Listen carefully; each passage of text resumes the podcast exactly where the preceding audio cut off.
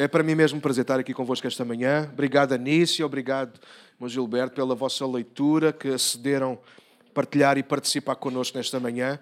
Só explicar porque é foram aquelas leituras. A Anícia leu Isaías, está bem? Onde nos mostra a promessa da vinda um Messias, de um Salvador, está bem? E depois lemos aquilo que sempre só lemos no Natal, é uma pena, mas quisemos ler esta manhã o cumprimento da profecia. Jesus de facto nasceu, o Salvador veio mesmo, não é? E depois terminámos, claro, com ele sentado à mesa com os discípulos, foi a última leitura que fizemos, e eu gostava de ler convosco ainda em Mateus, nesta manhã, um texto que eu amo muito, para culminarmos então o momento da Páscoa. Pode ser? Sim? Dão-me alguns minutos ainda. Eu vou tentar que em 23 minutos. Não se riam, que alguns dizem, ah, bem, está bem, pastor, em 23 minutos. Vou tentar, porque eu queria que nós terminássemos cedo para no final podemos ter tempo de dar um abraço a alguém. E, e sei que alguns ainda vão ter com família, ainda vão. Então nós não queríamos estender-nos no tempo, mas queríamos ter uma, um bom tempo juntos nesta manhã, está bem? Sim? Estão bem ainda ou não? Então diz lá a pessoa que estás ao teu lado: Olha, hoje está assim mais escuro porque é Páscoa. E para que o brilho das velas sobressaia. Só não tinha piada a gente acender. Não, já chega, pronto.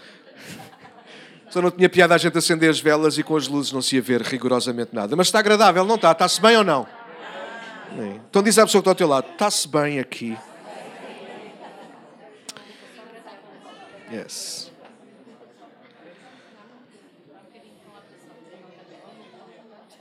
Ok. Eu não encontro a minha mensagem. Onde está a minha mensagem? Está aqui.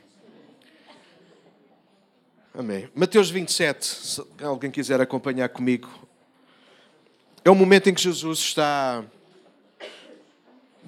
a chegar à cruz, está bem? Aliás, neste momento que eu vou ler já está na cruz, está bem?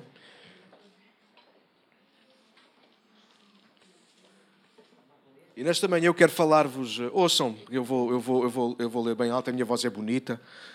Uh, nesta manhã quero falar-vos sobre o poder da cruz não leem, mas conseguem ouvir, não é? Esta manhã quero falar-vos sobre o poder da cruz. Porque há poder na cruz ainda hoje. Aliás, se não fosse a cruz, vou mostrar-vos quatro atos, chamei-lhe quatro atos poderosos, que nós encontramos no momento da cruz. Que ainda hoje nós usufruímos deles. Amém? Sim? E eu vou. Vocês não sabem, é que vocês. Ok, percebi, nós não sabemos quais eram, podiam dizer amém, eu percebi. Mas eu vou falar-vos quais são. Vamos ler o texto também e depois eu vou mostrar-vos quais são rapidamente. Então, verso 33 de Mateus 27 diz assim: E chegando ao lugar chamado Gólgota, que significa lugar da caveira, deram-lhe a beber vinho misturado com fel, mas ele, provando, não quis beber. E havendo-o crucificado, repartiram as suas vestes, lançando sortes, para que se cumprisse o que foi dito pelo profeta. Repartiram entre si as minhas vestes e sobre a minha túnica lançaram sortes e assentados o guardavam ali. E por cima da sua cabeça puseram escrita a sua acusação: Este é Jesus, o Rei dos Judeus. E foram crucificados com ele dois salteadores, um à direita e outro à esquerda. E os que passavam blasfemavam dele, meneando a cabeça e dizendo: Tu que destróis o templo e em três dias o reedificas, salva-te a ti mesmo. Se és o filho de Deus, desce dessa cruz. E da mesma maneira também os príncipes dos sacerdotes, com os escribas e os anciãos e fariseus, todos, escarnecendo diziam, salvou os outros e assim mesmo não pode salvar-se. Se eu, rei de Israel, deixa agora da cruz e creremos nele, confiam, em Deus, livre-o agora se o ama, porque disse sou filho de Deus. E, mesmo lançar, e o mesmo lançaram também, o, o, em rosto, perdão, os salteadores com eles estavam crucificados. 45. E desde a hora sexta houve trevas sobre toda a terra até a hora nona. E era perto da hora nona, exclamou Jesus em alta voz, dizendo: Eli, Eli, lema sabatani, isto é, Deus meu, Deus meu, porque me desamparaste.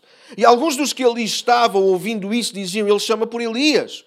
E logo um deles, correndo, tomou uma esponja, bebeu em vinagre e, pondo-a numa cana, dava-lhe de beber. Os outros, porém, diziam: Deixa, vejamos se Elias vem livrá-lo. E Jesus, clamando outra vez com grande voz, entregou o Espírito. 51. E eis que o véu do templo se rasgou em dois, de alto, de alto a baixo, e tremeu a terra, e fenderam-se as pedras, E abriram-se os sepulcros, e muitos corpos de santos que dormiam foram ressuscitados. E saindo dos sepulcros depois da ressurreição dele, entraram na cidade santa e apareceram a muitos. E o centurião e os com ele guardavam a Jesus, vendo o terremoto e as coisas que haviam sucedido, tiveram um grande temor e disseram: verdadeiramente este era o Filho de Deus. Eu não sei quantos podem dar glória a Ele nesta manhã. Eu sei que se calhar alguns não, mas a maioria pode.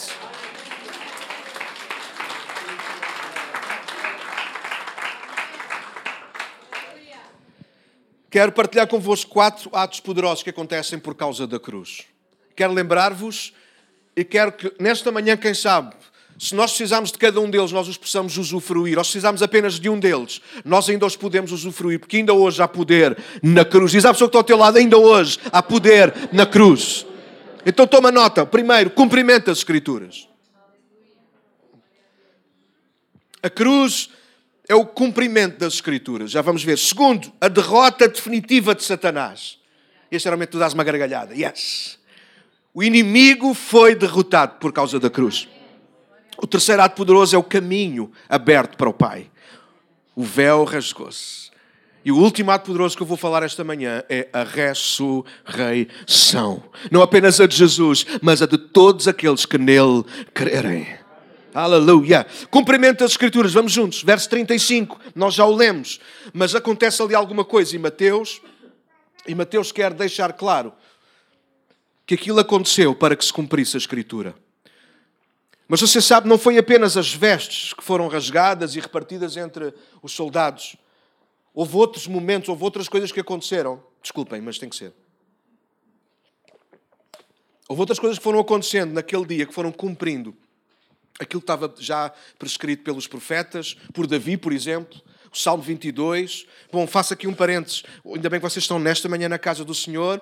Logo à tarde ou amanhã, quem consegue mexer nessas máquinas, nas boxes, vocês podem ver, esta manhã está a sair o programa Caminhos onde estamos a falar sobre a Páscoa. Estou lá eu, o pastor Carlitos e a Ana Ruth Cavaco, e nós estamos a partilhar sobre a, sobre a Páscoa. E eu vou incidir muito sobre este, estes, estes dois textos, que é Isaías 53, que há pouco a Anícia leu para nós, de forma como só ela consegue ler, onde só vocês ouviram a leitura, tanto do que foi previsto. Deus já sabia aquilo que ia acontecer.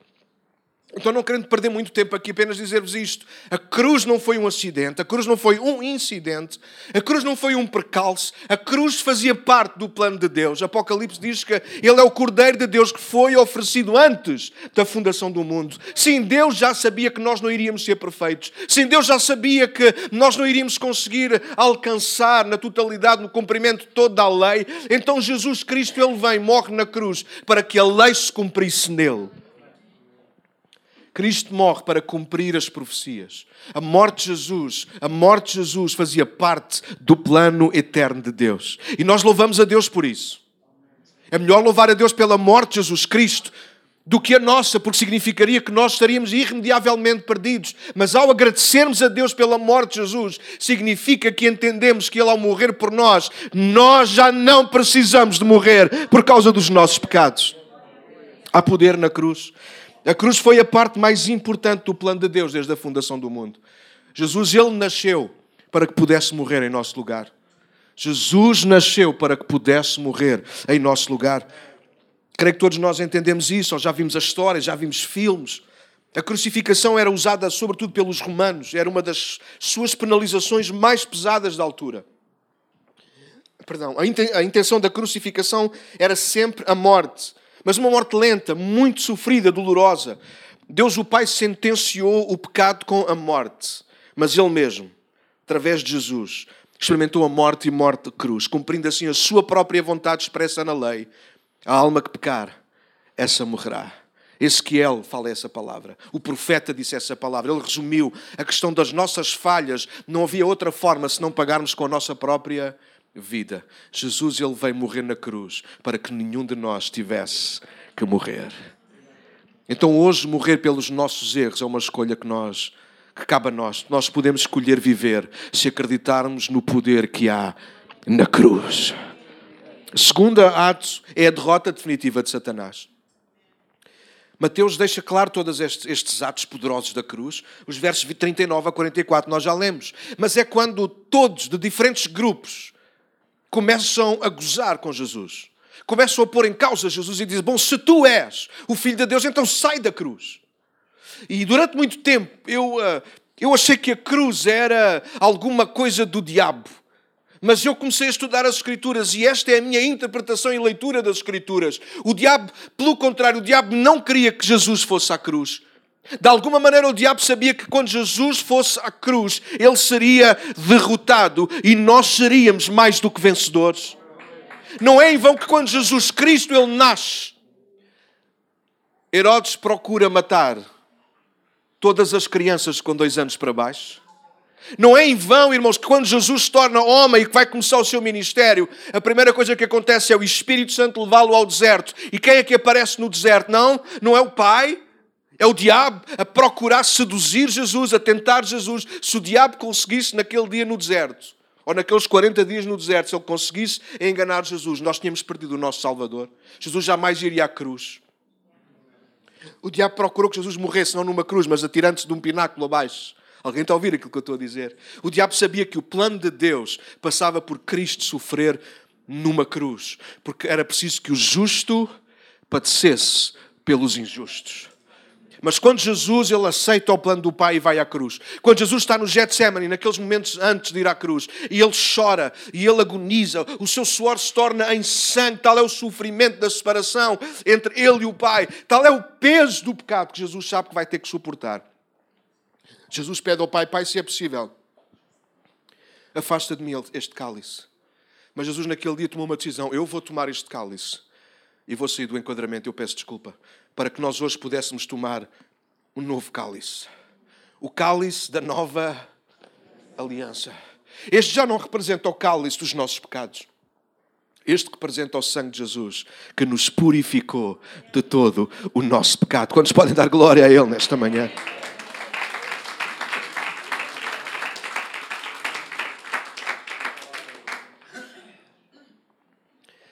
Quantos não se lembram de Pedro depois de proferir: Tu és o Cristo, o Filho do Deus vivo.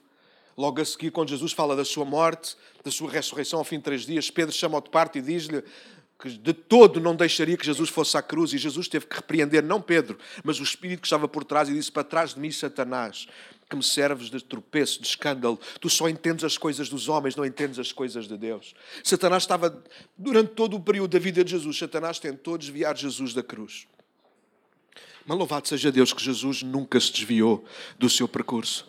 Mesmo quando ele está a carregar a cruz, mesmo quando ele está a ser esbofeteado, cuspido, esmurrado, quando lhe espetam uma coroa de espinhos na sua cabeça, quando lhe batem com uma cana, é doloroso levar com uma cana depois de estar ferido.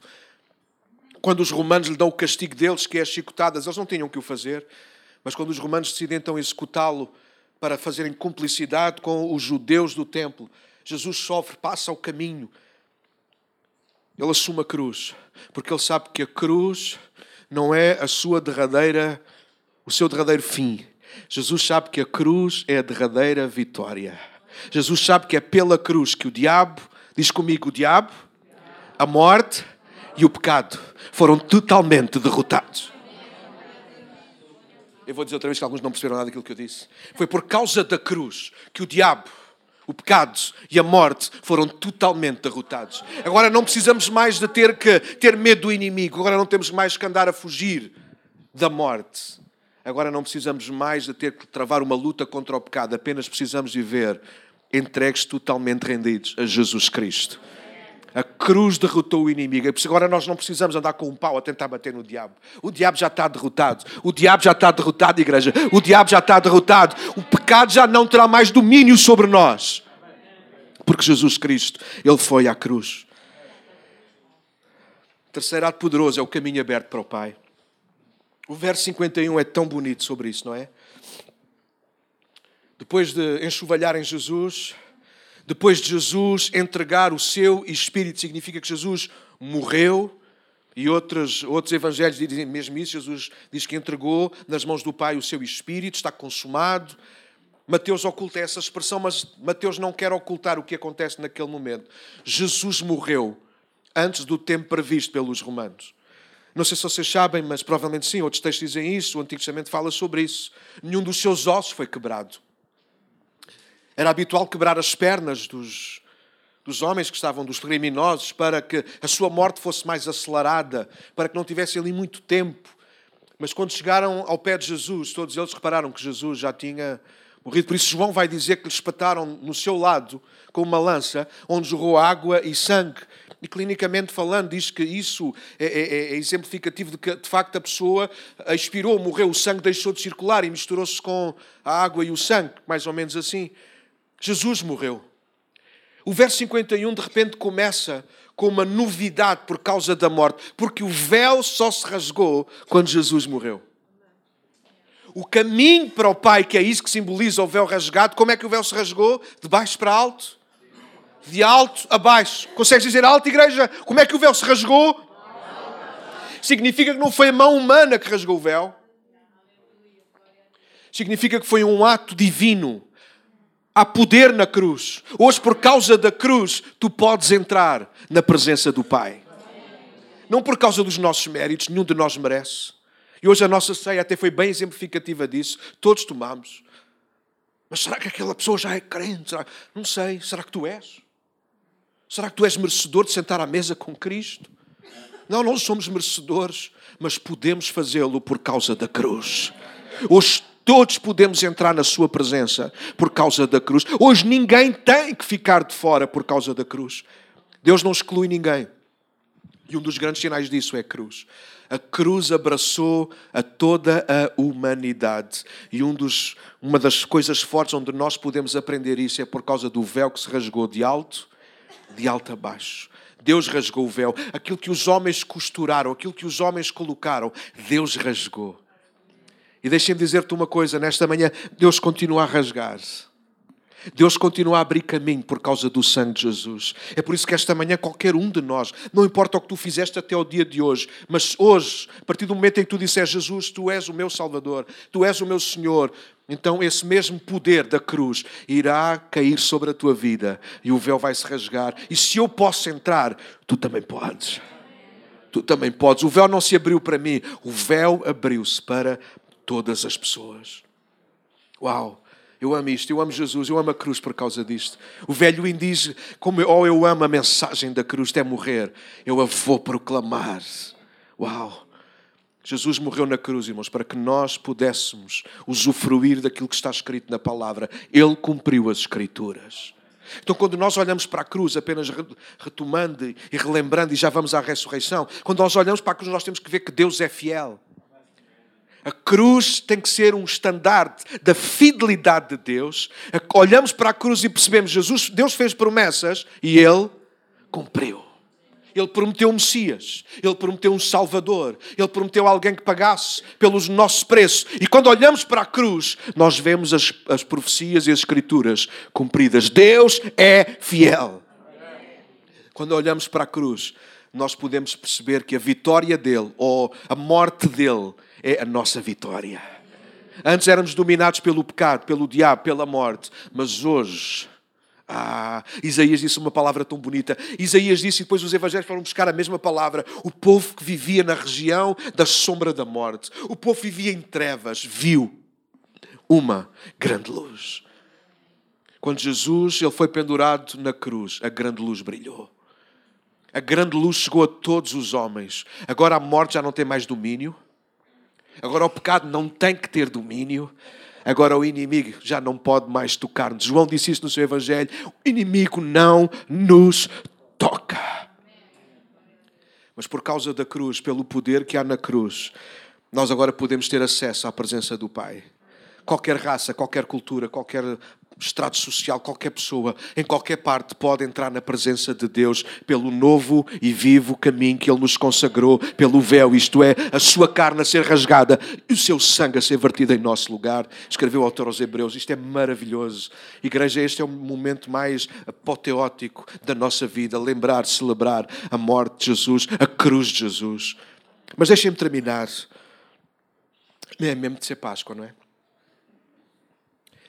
No verso 52 e 53 do nosso texto, Mateus não esconde uma coisa que acontece. Ele não conta por contar. Eu acho que Mateus escreveu desta maneira para que eu, Daniel Borrego, pudesse ter esta mensagem para pregar. Vocês já viram, é, é, chama-se isto uma mensagem textual, um sermão textual. Eu pego no texto e prego seguido, não ando para a frente e para trás. Viram como é? Prendeu-me a Margarida. Vá. Certo? Ele cumpriu as Escrituras. Ele venceu o, o diabo. O diabo disse várias vezes e de várias formas e por várias pessoas: sai da cruz, sai da cruz. Mas ele não saiu, ele venceu o diabo. Ele ficou lá preso. Ele abriu o caminho para o Pai. Mas mais ainda, Mateus vai terminar com alguma coisa que tem que ser grande para nós, igreja: a ressurreição. Mateus não esconde que Jesus ressuscita. Mas mais, Mateus abre-nos uma porta que mais nenhum dos outros evangelistas faz. Mateus vai contar-nos que houve ressurreição de alguns dos santos que já tinham morrido. Não ressuscitaram todos os mortos, mas alguns. E eu acredito que, que, que, alguns mortos ressuscitaram apenas como vislumbre daquilo que um dia vai acontecer. Ao soar da trombeta, os que morreram em Cristo ressuscitarão primeiro, perdão, e nós, os que estivermos vivos, iremos juntamente com eles ao encontro do Senhor nos ares. Tessalonicenses, Paulo ensina-nos isso. Se vocês repararem, diz que quando Jesus morre, dá-se um grande terremoto mas o terremoto não se deu por, porque o céu estava a chorar a morte. O terremoto dá-se porque o céu está a celebrar o perdão dos pecados. Sei que alguns podem não acreditar nisso. Ah, o céu enegreceu-se, o céu ficou triste. Eu não sei se o céu ficou triste, irmãos. Afinal de contas, Jesus veio para morrer. O plano estava a cumprir-se. Mas de repente houve um terremoto, e o terremoto deu-se para que as sepulturas de alguns se abrissem. Eu não sei se vocês já tinham reparado nisso alguma vez. Naquele dia Jesus morre, as sepulturas abanaram, abriram-se as portas, mas eles não saíram. Porque só ao terceiro dia, no domingo, quando Jesus ressuscitou, eu não sei se queria estar naquele cemitério. Alguém está a ouvir o que eu estou a dizer? Imagina que tu estás a trabalhar naquele cemitério um domingo de manhã, pode acontecer, pode estar escalado para isso. E tu reparas à tua volta que muitas das portas, muitas das pedras estão removidas, alguém está a ver a cena, sim ou não? Porque quando olhamos para Mateus, nós, quando olhamos para os Evangelhos, nós sempre lembramos que Jesus ressuscitou, a porta do túmulo de Jesus foi removida. Mas quando lemos Mateus, nós percebemos que não foi só a porta do túmulo de Jesus foi removida. Vários túmulos foram removidos, as pedras rolaram, não apenas do túmulo de Jesus. Eu não sei se Jesus teve ali algum culto primeiro, antes de sair do... Eh, estou a brincar, desculpem, já sabem que ainda não tinha brincado. Mas alguma coisa ali de especial aconteceu. Jesus sai do sepulcro e com ele outras pessoas saíram do sepulcro também que tinham morrido nele. Com fé nele, com esperança nele. E esta ressurreição aponta-nos para duas e eu quero terminar com elas. A primeira fala-nos de ressurreição espiritual, claro. Ou seja, apenas com Cristo e em Cristo o poder do pecado é desfeito.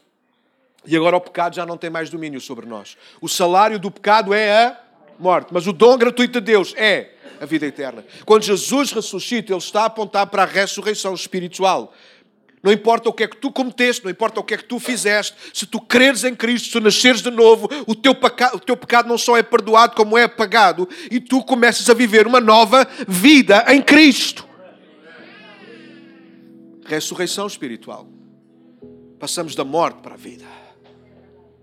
Nosso corpo não muda, as nossas marcas, às vezes, da vida velha não mudam, não passam, estão lá mas a nossa alma está a ser renovada. Há uma ressurreição. A pedra rolou não apenas do sepulcro de Jesus, mas a do nosso sepulcro, porque um dia o diabo achou que nos podia encerrar no nosso sepulcro do nosso pecado.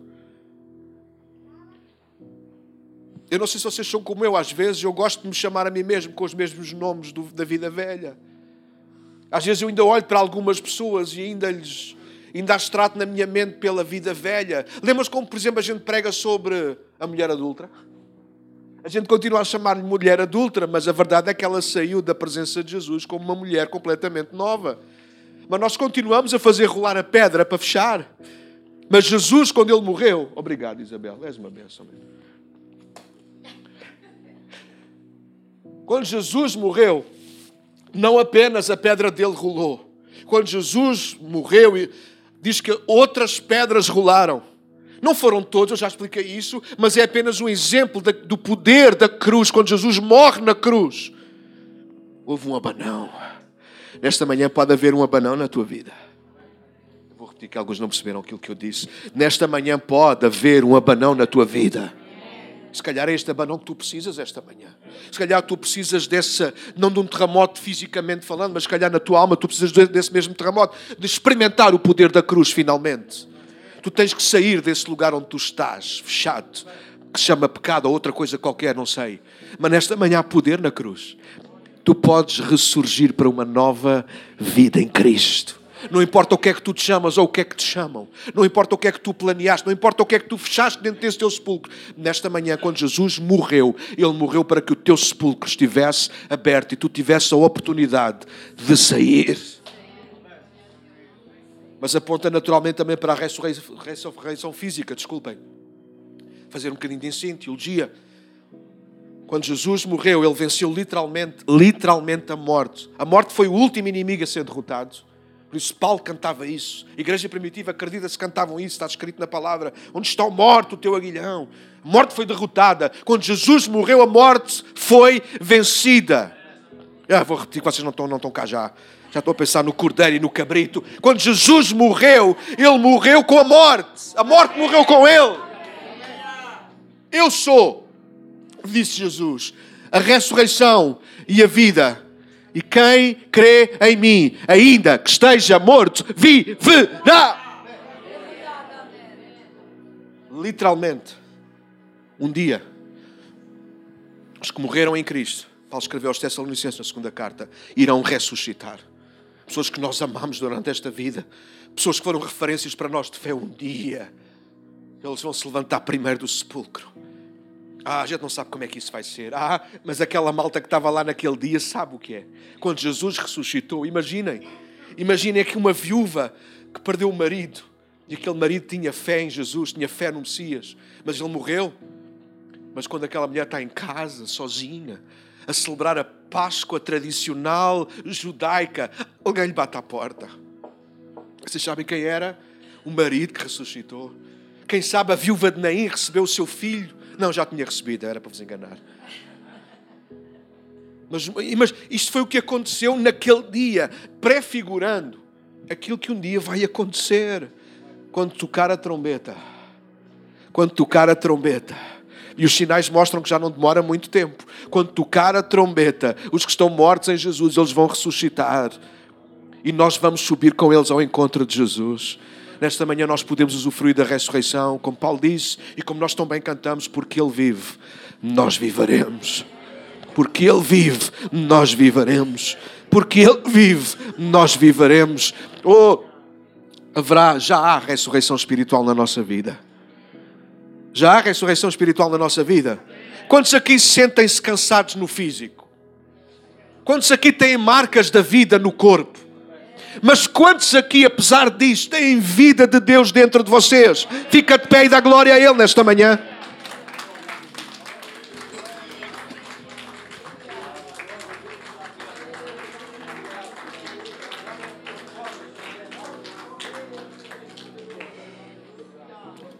Fecha os teus olhos, nós vamos terminar.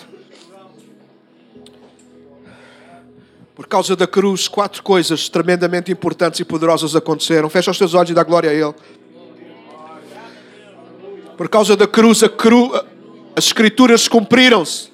Deus é fiel. Declara isso esta manhã. Deus, tu és fiel. Páscoa é lembrar que Deus é fiel. Deus é fiel, igreja. Para aqueles que passam a vida a tropeçar a cruz lembra-te que há poder para derrotar o inimigo. Tu não tens que ser capaz, escravo do pecado para sempre. Jesus morreu para que tu e eu fôssemos livres.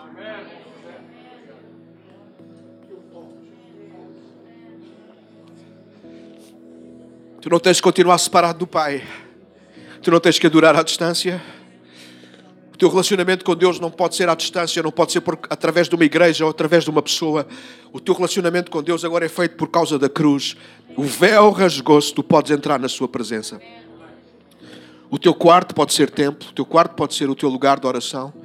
O teu carro pode ser, quando vais na rua, quando entras no elevador, onde quer que tu estás, quando estás aqui, onde quer que estejas, tu podes invocar o nome do Senhor porque o véu se rasgou de alto a baixo. Agora não há lugares físicos, não há espaços, não há casas que possam conter a presença de Deus, porque a presença de Deus não fica fechada numa casa, a presença de Deus está em nós. E aonde quer que vamos, há culto. Mas finalmente o poder da cruz trouxe a ressurreição. O que estava morto, apagado, acabado, caído, ganhou vida. Os que estavam no sepulcro, se calhar alguns já em decomposição. Mas naquele dia, quando a terra tremeu, a terra tremeu para os acordar a eles. E deixa-me terminar com uma coisa que não tem a ver com um ato poderoso, mas com o testemunho daqueles que vivem à volta do que acontece por causa do poder da cruz. E por isso que a igreja tem que continuar a crer no poder da cruz, a pregar o poder da cruz, a viver o poder da cruz, para que os centuriões que andam à volta possam dizer verdadeiramente: Este é o Filho de Deus. Se a cruz não se cumpre na tua vida, se a cruz não traz vitória à tua vida, se a cruz não te aproxima mais do Pai, se a cruz não renova a tua vida, naturalmente à tua volta ninguém pode dizer: Este é Filho do Deus Altíssimo. Mas se a cruz está em ação na tua vida, então Deus está a cumprir as promessas em ti. Se o poder da cruz está em ação na tua vida, então o diabo está a ser derrotado na tua vida. Se o poder da cruz está em ação na tua vida, então tu estás cada vez mais próximo do Pai. Se o poder da cruz está em ação na tua vida, então a vida de Deus está em ti. E quem está à tua volta pode declarar: Este é verdadeiramente um filho de Deus. Jesus é o filho de Deus. Nós somos um filho de Deus. Entende a diferença? Eu quero que olhem para mim e digam: Este homem, ele é um filho de Deus. Porquê? Por causa do poder da cruz.